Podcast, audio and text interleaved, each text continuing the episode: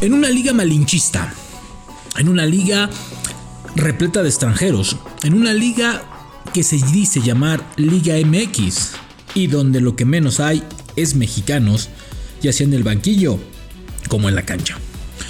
En una liga donde se prioriza la contratación extranjera, por negocio, por buena onda, porque no hay procesos, porque no quieren invertirle, porque no hay confianza.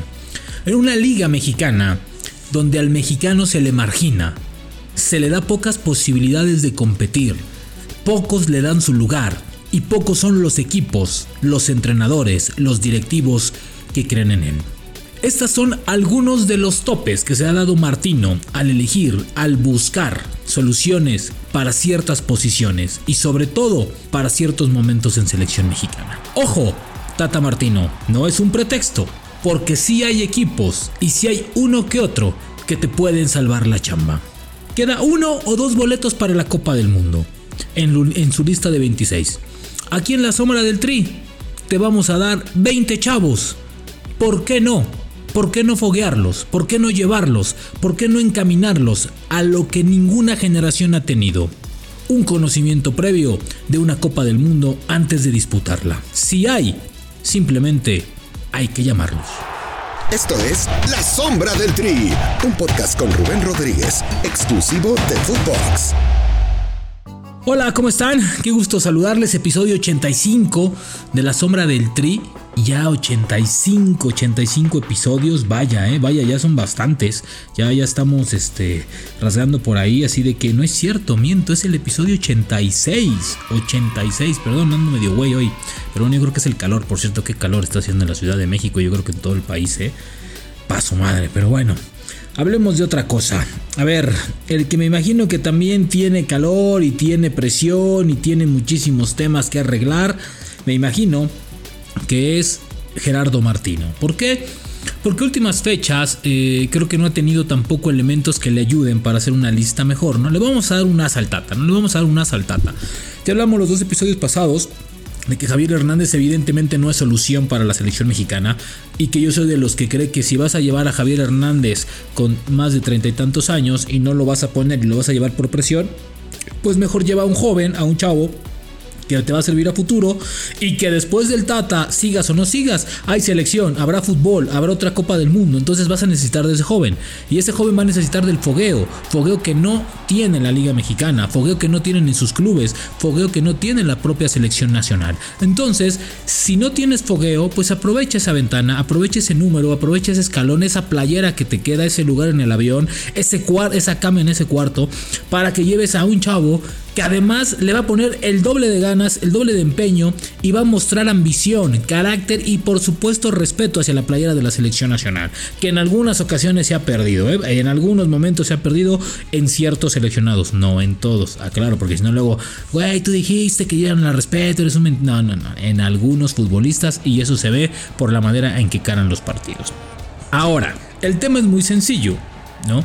En el episodio pasado mencionábamos que solamente queda uno y posiblemente dos ahí. Dos, yo digo que queda uno, pero bueno, hay dos, ¿no? Uno o dos lugares. Que creo que bien puedes aprovechar para llevar a un joven.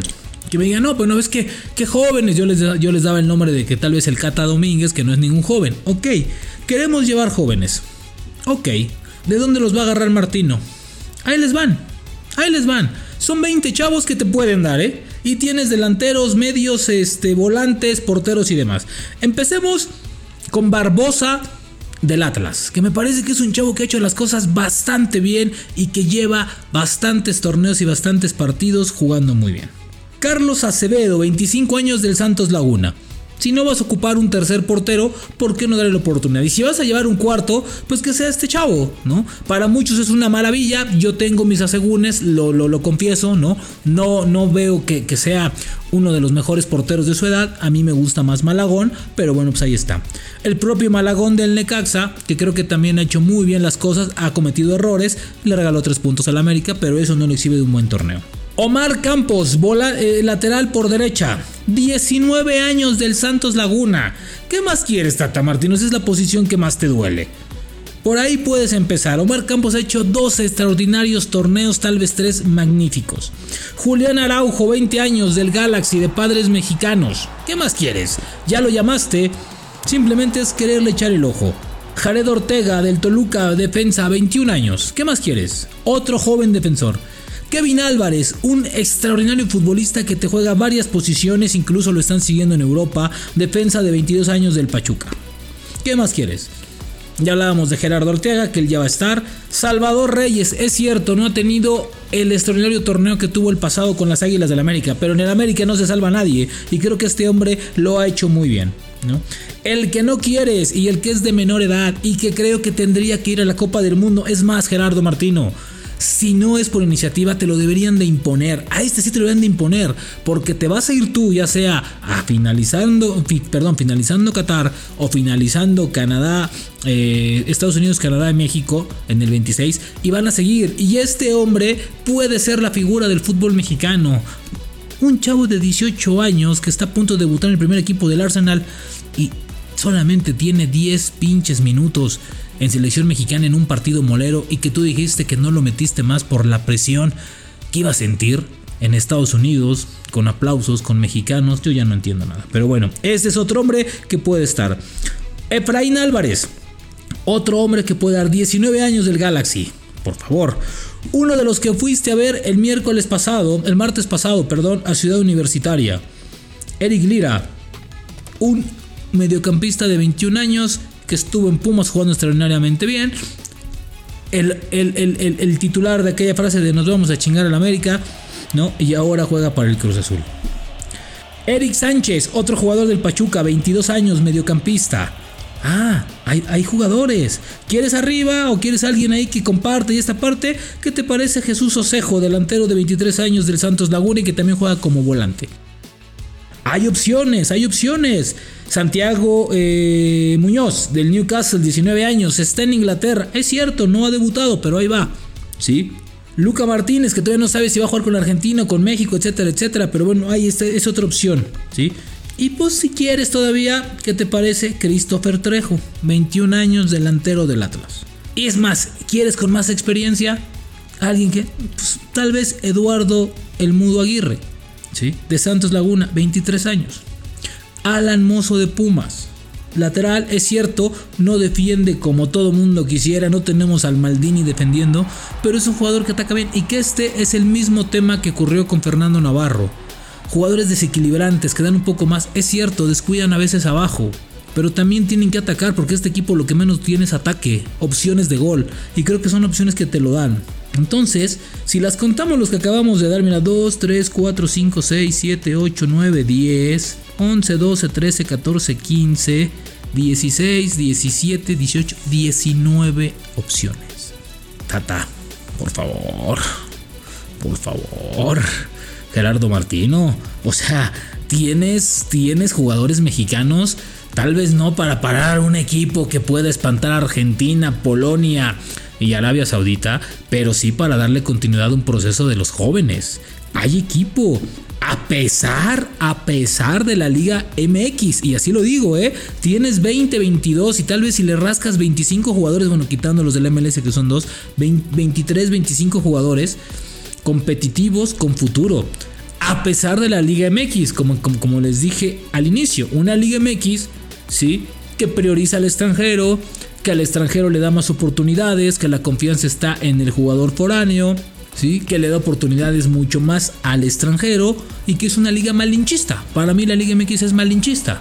¿no? Y si no vean las alineaciones de los equipos, las alineaciones que la salen, son pocos equipos los cuales tienen el mayor porcentaje de alineaciones con mexicanos que con, que con extranjeros.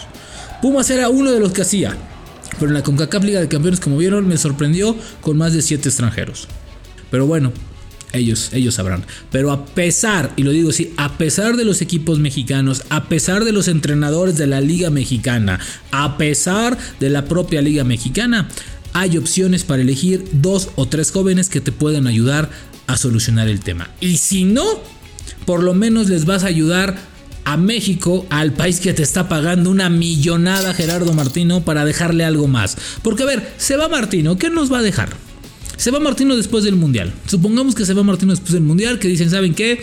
No, yo ya no sigo, o los dueños dijeron ya no más. ¿Qué va a dejar Martino?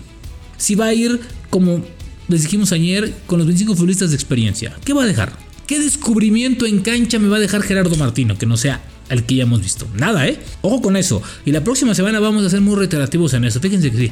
¿Qué le ha dejado Martino al fútbol mexicano y qué le ha dado Martino a la selección mexicana? Absolutamente nada.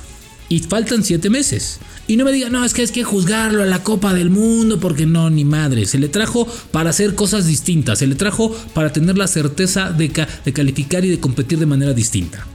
Y no en CONCACAF, sino con los que siempre te chingan, con las potencias. Ah, bueno, pues entonces hay que empezar por ahí.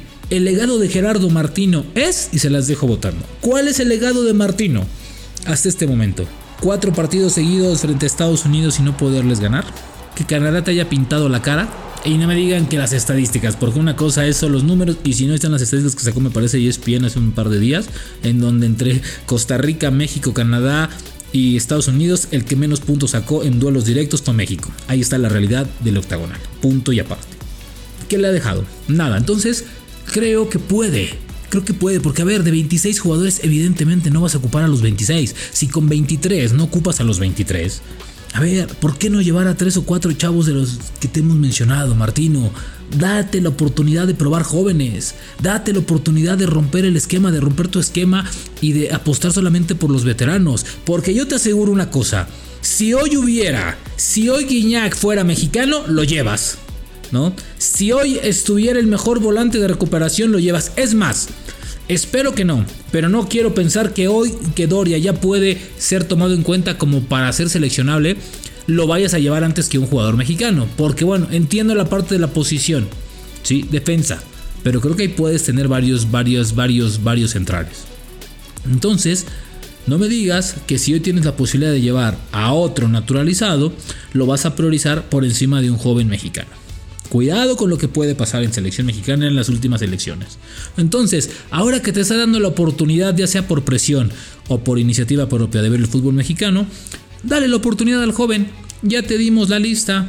Regrésale, dale play y vuelve a escuchar. Tienes 20, si no los conoces, habla, de seguro te van a pasar la ficha. Pero hay talento mexicano. A pesar de la Liga MX, hay talento. Y te reitero, es mejor llevar un joven que te va a foguear, que se va a foguear y que le va a dar muchos más años, porque después de Martino habrá mucho más fútbol. No se acaba el fútbol y no se acaba el mundo. Martino, ahí los tienes. Esperemos les des la oportunidad, aunque sea de verlos, de conocerlos, de platicar con ellos. Episodio 86 de La Sombra del Tri. Nos escuchamos en la siguiente. La Sombra del Tri con Rubén Rodríguez, podcast exclusivo de Footbox.